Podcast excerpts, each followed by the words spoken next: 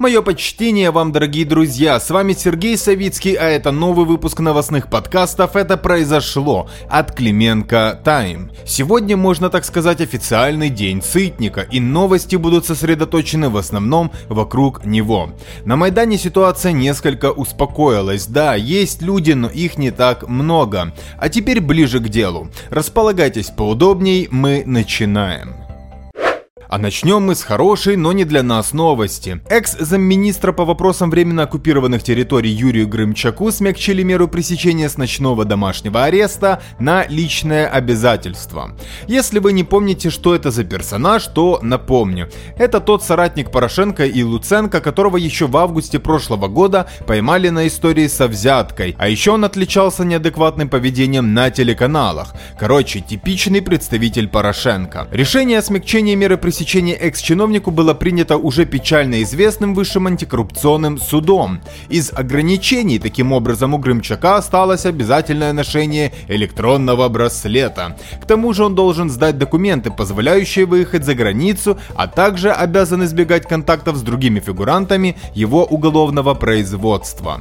Эх, весна придет, сажать будем. Оказывается, это точно не про Грымчака и не про его соратников. Ждем теперь полноценного полного закрытия его дела. Ну, подумаешь, коррупция и вымогательство взятки, подумал Вакс и добавил, к черту правосудию, гуляем, пацаны. Судя по всему, самым страшным наказанием при этой власти для Грымчака станут слова ведущего Макса Назарова «идить у дупу» и несъеденный арбуз прошлым летом, после покупки которого Грымчака и задержали.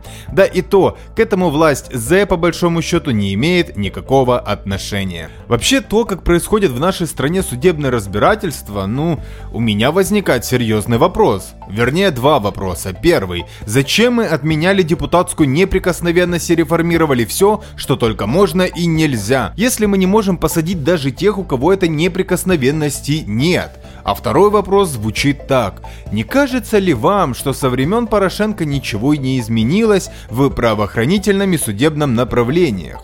Вопросы, если что, риторические. Как бы сказала любая стереотипная бабушка, «Сталина на вас нет!»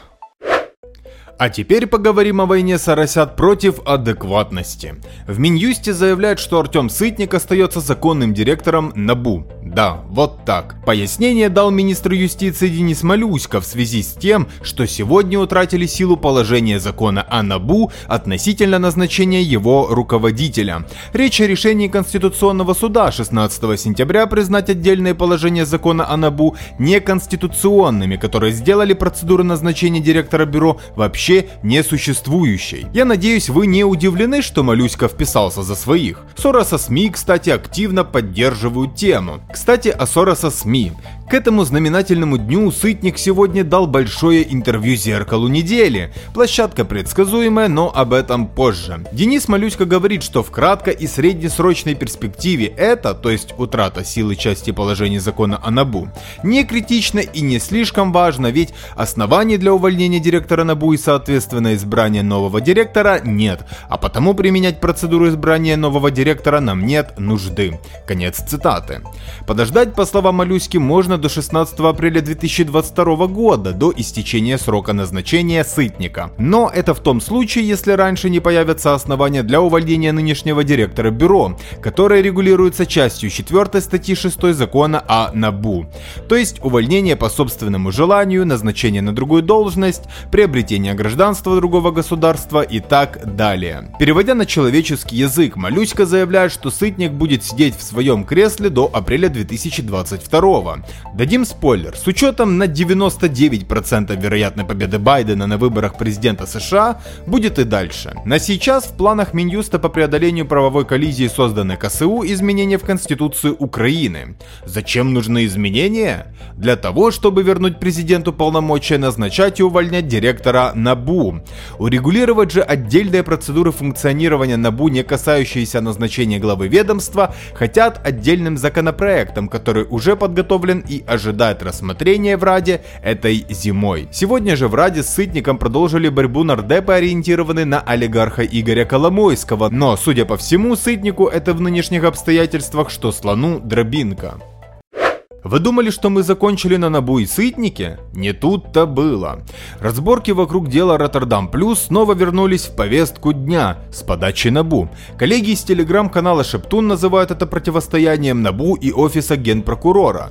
Склонны к другому мнению. В этой истории ОГПУ выступает скорее тушкой для битья на пути к реализации главной цели. А цель это Ахметов и его бизнес-империя. На этот раз Набу сообщила, что они обнаружили факты, которые могут говорить о влиянии ДТК Ахметова на кадровые решения во власти, следствие чего стало кардинальное изменение позиции профильного министерства в вопросе возмещения убытков. Следствие установило, что представители частных теплогенерирующих компаний в 2015 году давили на руководство НКР и КУМ. В компании это делали, чтобы регулятор включил в тариф на электроэнергию траты на доставку и перевалку отечественного угля в Украину из Европы. И отмечают, что этих трат на самом деле не существовало, а нужны они были, чтобы погасить собственные кредиты деньгами потребителей. Набу сообщает, что у них достаточно доказательств о многомиллиардном ущербе формулы и требует смены прокурора, который не доводит дело до конца. А вы разве удивлены чему-то? Вы-то сами ничего до конца не доводите, товарищи набушники. Что вообще происходит в непонятках, спросите вы? Отвечаю. Западные агенты нападают на Ахметова. Ничего вам из последних новостей не напоминает? Нам напоминает. Очень даже. Мы имеем в виду выход фильма «Наследник» об истории с бизнесом убитого бизнесмена 90-х годов Евгения Щербаня и стартовавшую после этого медиакомпанию против олигарха. Так что нынешние наезды на Бу Буна Ахметова мы склонны расценивать как вторую часть марлезонского балета. О конечных целях этой кампании мы уже также писали в нашем разборе. Кстати, пользуясь этой расхожей фразой, не все знают, что у этого балета всего 16 частей. Не сомневаемся, что в каскадной кампании против Ахметова частей будет не меньше. Много сытника мало не бывает. Тем более, раз это, как сказал я в начале, практически его день. Глава НАБУ Артем Сытник аккурат к сегодняшней знаковой для нацагентства дате выпустил интервью на «Зеркало недели». Надо сказать, огромное. Но раз оно программное, мои коллеги проанализировали, а я вам все расскажу. Мы выделили три ключевых позиции, которые хотел донести Сытник. Первое. Атаки и палки в колеса НАБУ. Через все интервью проходит красной нитью месседж месседж, мол, что бюро постоянно мешают работать. Причем после прочтения есть чувство, что против Набу вообще ополчился весь мир и рептилоиды. КСУ плохие, так как, по словам Сытника, судьи фактически узурпировали власть в стране и присвоили себе полномочия парламента. Внезапно. Москва, по словам Сытника, тоже точит зуб на Набу и хочет разрушить антикоррупционную систему в Украине. Олигархи сюда же. Суды тоже плохие, особенно окружной административный суд Киева, который ОАСК. В общем, как в нашей любимой фразе «все пидасы, а я граф Монте-Кристо». Второе. Вторую позицию можно назвать словами «Вот-вот, погодите, сейчас вся выстроенная антикоррупционная система должна заработать». Мол, высший антикоррупционный суд уже начал выносить приговоры, что является показателем эффективности этой системы. Собственно, то, что все начинает работать, является, по словам Сытника, одной из причин атак на Набу. Уж с какой высоконепочтенный граф Монте-Сытник. Третье. Наезд на Владимира Зеленского, мягкий и аккуратный. В частности, Сытник не понимает, почему почему о ситуации с ОАСК знают чуть ли не в Австралии, а из офиса президента Украины нет реакции. Он озвучил ряд упреков в сторону главы государства, мол, почему нет решений по ОАСК, почему не переформатирована работа Высшего Совета Правосудия. Сюда же стоит добавить и назначенную ОП руководить прокуратурой Ирину Венедиктову, у Сытника к ней есть ряд вопросов. Но то, что ОГПУ и НАБУ не партнеры, понятно уже давно. Тут я вернусь к Грымчаку.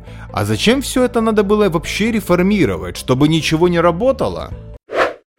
Теперь можно немного выдохнуть. Тема сытника капец какая сложная и многогранная, давайте что-то попроще. Держите новость. К концу 2020 года министр иностранных дел Дмитрий Кулеба озвучил приоритеты работы своего ведомства на год 2021.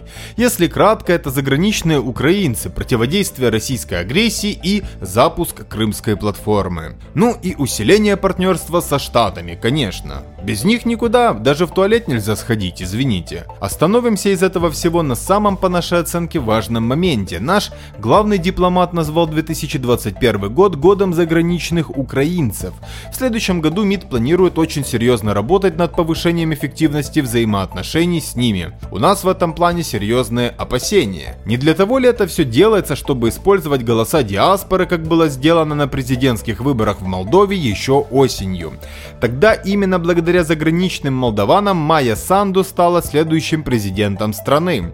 Мы уже писали в Телеграме, что такой вот финт ушами власти под тщательным контролем внешних управленцев легко могут провести. И тогда на выборах мы с вами начнем получать совсем не те результаты, которые получали бы в единой и соборной Украине с Донбассом и Крымом. Более чем уверены, что такая стратегия радикальной смены электорального поля Украины как минимум рассматривается на Западе в целом и в США в частности. Диаспору украинцев РФ в счет, конечно, в этом случае не возьмут. По простым мотивам – страна-агрессор. Ну и о свежих рейтингах. Есть исследование Центра Разумкова, проведенное в начале декабря. И надо сказать, что из него все возьмут то, что им нужно. СМИ и ресурсы Порошенко, ОПЗЖ и Соросята, а еще просто те, кто разочаровался в Зеленском и его команде, говорят, что для 42% украинцев президент Зеленский стал главным разочарованием года. Почти половина, серьезная цифра. Те ломы и СМИ, которые информационно поддерживают Зеленского, напишут, что и он, и его партия в лидерах электоральных симпатий, а сам Зеленский – политик года. И да, правду говорят и те, и другие, просто президент со своей политикой полумер и невыполнения обещаний пришел в стадию «он нам не нравится, но альтернативы нет». Смотрим на цифры детальнее. Результаты по симпатиям в перспективе президентских выборов. Держите топ-5. Владимир Зеленский 28%, Петр Порошенко 19,3%, Юрий Бойко 17,2%, Юлия Тимошенко 7,7%, Игорь Смешко 5,8%.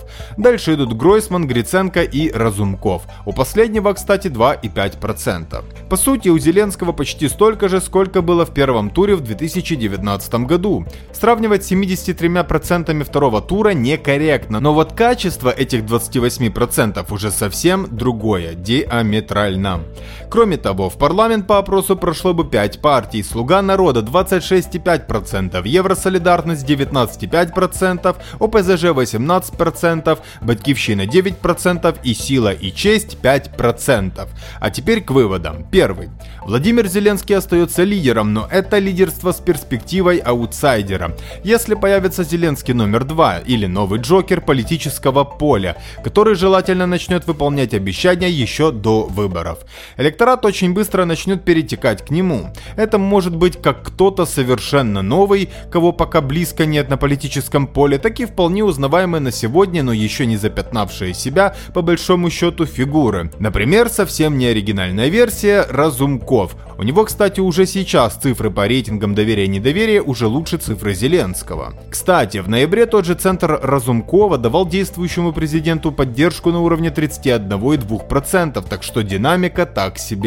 Второе. Важным моментом считаем появление в рейтинге опять же спикера парламента Дмитрия Разумкова, который очевидно и оттянул у Владимира Зеленского проценты поддержки. Появление Разумкова в соцопросах как раз продиктованное рядом слухами публикаций в СМИ о его президентских амбициях и его выверенными политическими шагами, расчет которых на консолидацию вокруг себя электората президента Зеленского образца весны 2019 года. Рискнет ли Разумков в итоге побороться за президентское кресло? По нашей оценке вероятность высока, вопрос только в каком статусе и на каких позициях взаимодействия с командой Зеленского.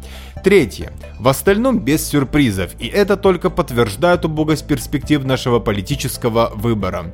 Сейчас главный вопрос, стоит ли ожидать каких-то событий, способных перестроить это поле. Наш прогноз – нет. Ни разного рода налоговые Майданы, ни появление новых проамериканских проектов после победы Байдена состав нынешнего топ-8 рейтинга кандидатов в президенты не изменит. Пока могут меняться только места этих кандидатов в рейтинге. Ну а теперь короне. Куда ж без нее, друзья? Наша команда редакторов обратила внимание на интересные цифры, которые мы с вами получаем от МОЗ за понедельник и вторник этой недели. Вчера, то есть за 14 декабря, при 55,8 тысячах тестов было заявлено о 8416 новых случаев заболеваемости коронавирусом и о 16 150 выздоровевших. А сегодня, то есть за 15 декабря, при 63,4 тысячах тестов тестов МОЗ отчитывается о 10 622 новых инфицированных и 12 1549 выздоровевших. При этом подсыпем хороших новостей. Национальная академия наук Украины прогнозирует просто-таки резкое падение заболеваемости COVID-19 до конца декабря.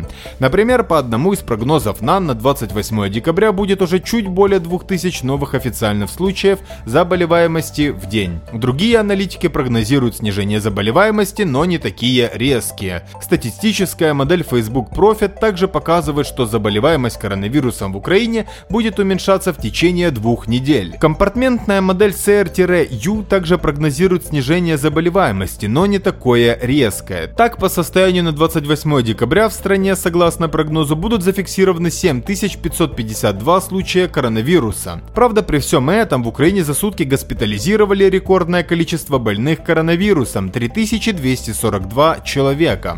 А в Минздраве ожидают роста коронавирусной статистики после начала тестирования контактных лиц.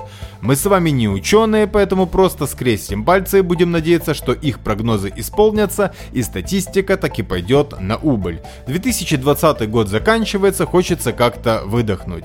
Мы вчера вот встречали цифры, что в Испании предположительно короной переболел в той или иной форме уже каждый десятый. У нас наверняка реальные цифры не меньше, а может даже и больше. И это, конечно, должно сыграть свою роль в замедлении темпов распространения коронавируса. Даже я, человек, который из дома практически не выходит, переболел короной. О чем тут говорить? В общем, друзья, такие дела. Я надеюсь, что в 2021 году мы с вами проснемся в мире, где всякие гоблины будут сидеть в тюрьме по справедливости, катаклизмы устанут и пойдут спать на пару сотен лет, а корона, наконец, спадет. Всего вам доброго, жму руку, обнимаю.